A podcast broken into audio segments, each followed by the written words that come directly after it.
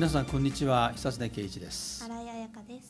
前回はねあのレオナルド・ダ・ヴィンチというねやりました。これ私生児だったからこれはこ必ずしも幸福なあ人生をね、えーから始まったわけじゃないということでそれをまあ努力しながら万能の天才と言われて、まあ、残るねそういう人物だったんですけども、あのミケランジェロっていう言葉はもう結構名前は聞くでしょ名前は聞きますね。どういう人なんだと思う？ミケランジェロって。うん何の人なんだろうと思って調べたら、やっぱりダビデ像あがダビデ像だね。うん彫刻家なんだなとうん思ってうんいました。あのねダ・ヴィンチもミケランジェロも天才なんですよね。これはこの2人はあのルネサンス時代の、まあ、2人の偉大な天才なんだけどもあの同時代に生きてるわけねはい。だから合ってるんですよ。うんで年齢差がねダ・ヴィンチの上なのはい。23歳上なんですよ。うんでこの時代ねラファエロっていう人もあの出るんですけどダ・ヴィンチとミケランジェロは23歳差があってミケランジェロとラファエロは8歳差があったと、まあ、そう言われてるのね。これは3人のルネサンス時代の天才のまあ位置関係なんですね。だからまああの23歳上の天才と23歳下の天才が同じところでまあ競うとかね、そういうことに、えー実はなるんですけども、このミケランジェロはねこの人もね彫刻家であり建築家であり画家であり詩人であったと、まあ、こういうことなんですけども本人はねずっと自分は彫刻家だと言ってない。うんでこの人のね特色はね孤独なんですよね。うん。あのあんまり人とね群れないの。人付き合いが嫌なのね。うん。で独身なの生涯。あこれ80代の後半まで生きた長生きの人なんですけどね。人とまあ関わってねあの煩わしいことが嫌なんだよね。できればそれを避けようとして、まあ、結婚すると煩わしいことが増えるんでしないと。まあそういうことだったと思われますけどね、まあ、これも人非常に大きな天才とい。うことですよね。はい、あのこの前あのレオナルドとミケランジェロ展に行ったわけだけども、はい。どんなふうなことを思いましたか、そうですね。うん。その全部素描だけかと思っていたんですけど、サンのね。うん。はい、デッサン。うん。と思ってたんですけど、えー、とミケランジェロはすごい詩人っていうことを初めて知って、うん。美術館の中に詩とかがいっぱい書いてああってあありましたそね。れが印象的でした、うはいんなるほど、この二人は考え方がやっぱり違うんだね。でね論争が中であの当時ね絵ね絵とはい。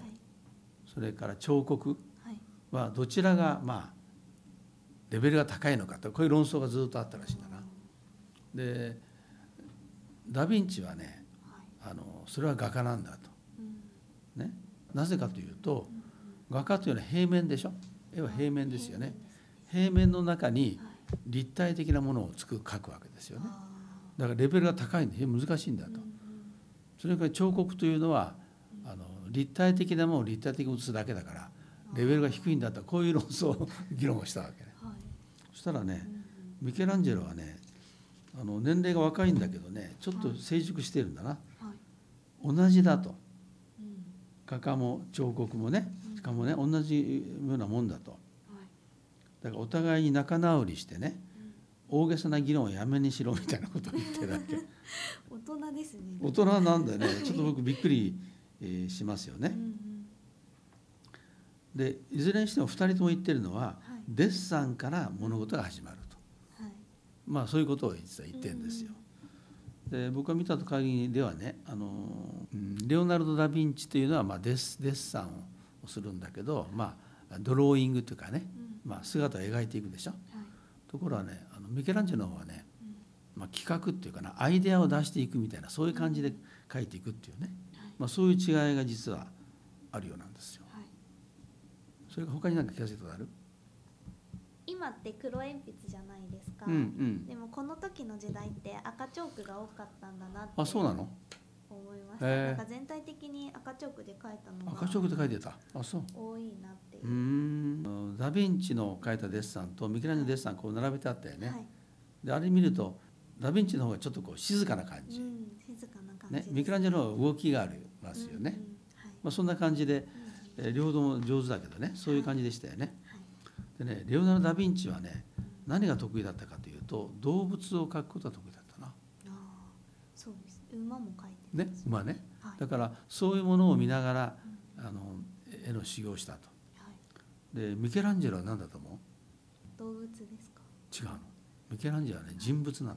ああ。の人人間の裸体とかね。ーあ。そういったものをね注目をしてるからだからダビデ像ーなんかもねそうですはい。作るということで、まあ、に多分あのお世の中で最も美しいものは人間の裸体であると、まあ、そういう考え方でがあったんじゃないかな、まあ、そういう感じがしますね。うん。さてあのミケランジェロはねあこの人またすごい人だったんだけどもえー何と言ったか。はい、こちらですね最大の危険は目標が高すぎて達成できないことではない。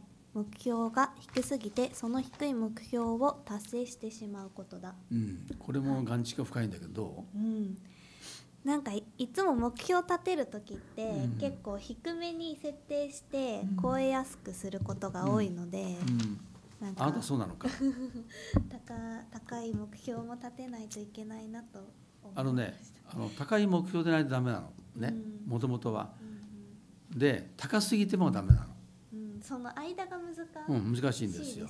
うん、だから高すぎず低すぎずうん。高い目標を立てろというのが勝負なのね。でこれはねあの例えば上司がねはい。あの部下に対する時もそうなんですよ。うん。部下の能力を見てね成長させようとするよね。うん。そうするとね高すぎる目標を与えると潰れちゃうんだよ。はい。低い目標だと育たないんだよねだからその人が頑張って手が手が届きそうなテーマを与えるというのが優れた上司のまあ条件なんですよね。ねでで頑張ったねとそうすると背が伸びるでしょ。うん要するにあの高い仕事をすると背が伸びるんですよね。はいその背が伸びるのを上が見見ててうんそしてその人にどういう目標を与えていいかってことなのね。だから政治の世界でも例えばポストをね高い高すぎるポストを与えると潰れちゃうんだよね。あだからその人をよく見て観察しないとやっーぱりおおかしなことになると。はい。いうことなのね。うん。でこの特色はねあの最も最大の危険はね目標が高すぎることであるというふうに普通思うんだよ。うん思います。ね、うん。だから60点しか取れないのに90点を取んなさいっていうのは高すぎるでしょ。うん。ところがね65点という目標を立てちゃいけないということだ。わかる？ーそう非常にいいんだよね。うん。でこれはあの、えーまあこれ組織の運営もそうだね。うんうん。あんまり高すぎると困るんだけどはい。低すぎるとダメなのね。だからうん。人間はね達成しようとするからはい。あの低い目標にできるだけしようとするうところがあるんですよ。うん人事の効果でもあるんだよね。そそれをうまく見なきゃいけないっていうことでこの人はねよーくね物事は分かってる人だなって僕ねはい。関心をねうんうんあのするんですよ。はい。さてその他ねはい。このミケランジェロのダビデ像っていうのはねこれあれ大理石だったかな？はい。たくましいうん。あのダビデ像を作ってるとはい。いうことなんだけどあとは絵とね彫刻はどちらが好きですか？彫刻って今の時代ってなんかあんまり見る機会がないので、うんそれもあるね。そうですね。なので絵の方が親しみがあって見やすいかな。と彫刻っていうのは飾るところが難しいんだね。そうですね。すごい大きいですもんね、うん。あのまあ私もいくつかの美術館でね、えー彫刻を見てます。うん北村聖望とかね。はい。いろんなあの人がいるんですけどやはっぱ迫力があって面白いけどね。いうん。あのこれね難しいのは真正面だけであちこち見なきゃいけないとか言って。あね。ーはい。あるいはあの野外に彫刻を置いてあって見るところもありますね、ううん。結構あるんですよ。へでミケランジェロはねうん人物像を作ったでしょ。ーはい。で人物像でね今あーそうだな。歴史上最も多い人物の彫刻作った人誰かというと、はい。えーある時期までミケランジェロって言われたんですよ。はい。ところがね日本にもね彫刻家がいてね朝倉文夫っていう人がいるんですよ。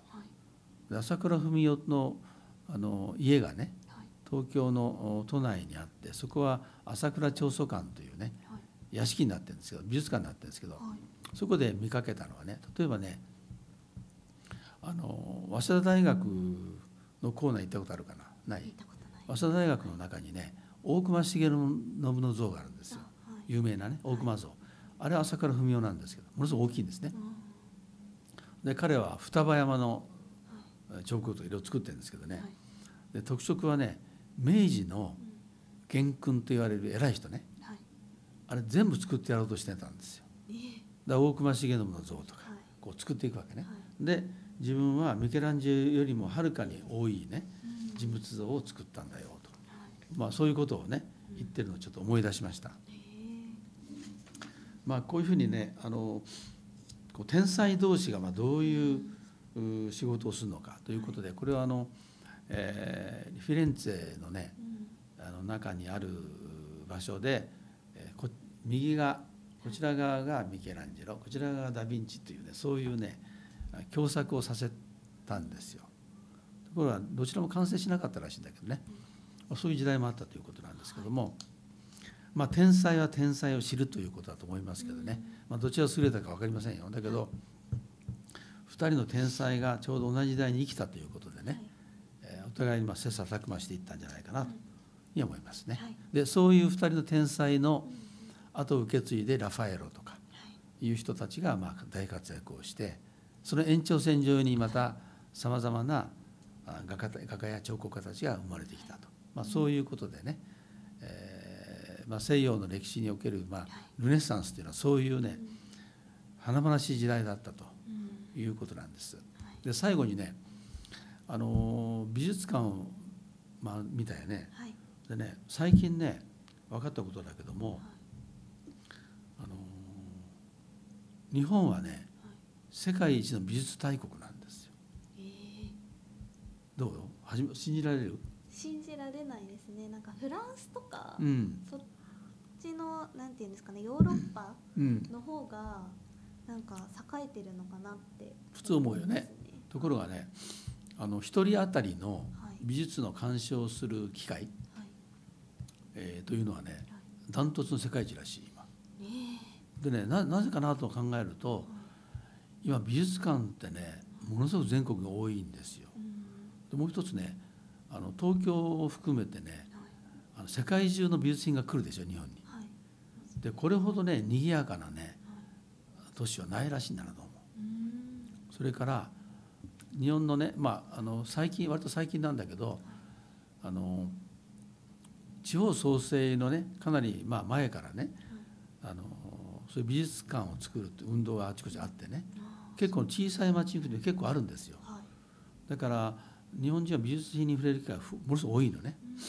確かにあの東京である有名人の美術美術品のねはい。あの展覧会というともう人いっぱいで見れないぐらいですよそうでしょ？